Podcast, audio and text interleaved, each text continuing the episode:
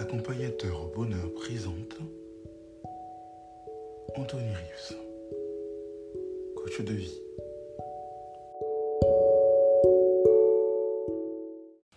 Accompagnateur au bonheur va vous raconter aujourd'hui l'histoire des épines et des roses.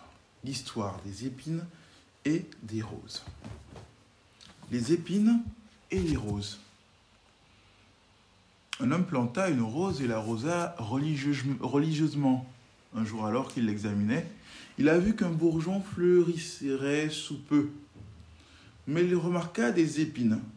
Il pensa, comment une si belle plante peut-elle provenir d'un plant endommagé par tant d'épines?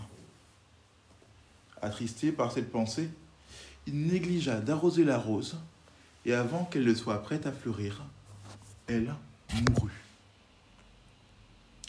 Ainsi en est-il de beaucoup de gens. À l'intérieur de chaque âme, il y a une rose. Les qualités implantées de chacun de nous, en chacun de nous à la naissance, croissent parmi les épines de nos fautes. Plusieurs d'entre nous regardons et ne voyons que les épines, les défauts. Nous désespérons, pensant que rien de bon ne peut sortir de nous. Nous négligeons d'arroser ce qu'il y a de bon en nous et éventuellement, il meurt. On ne réalise jamais son potentiel à cause de cela. Certaines gens ne voient pas la rose à l'intérieur d'eux. Quelqu'un d'autre doit leur montrer. Un des plus grands dons qu'une personne peut posséder est d'être capable de passer par-dessus les épines et de trouver la rose dans autrui.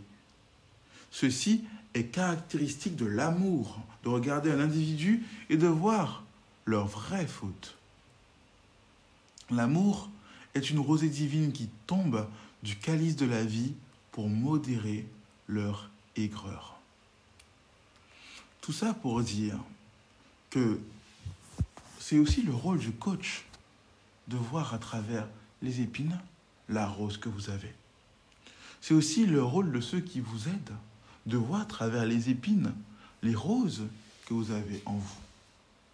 C'est aussi votre rôle à un moment donné de décrypter, de déceler en vous les roses que vous avez, que vous pouvez faire évoluer, que vous devez arroser. Si cela vous a plu, inscrivez-vous sur le groupe Facebook afin que qu'on puisse discuter. Abonnez-vous, notez, commentez ce podcast. Allez voir ma chaîne YouTube si vous êtes intéressé, Anthony Riff Coach. Et je vous dis à la prochaine. C'était accompagnateur au bonheur pour vous servir.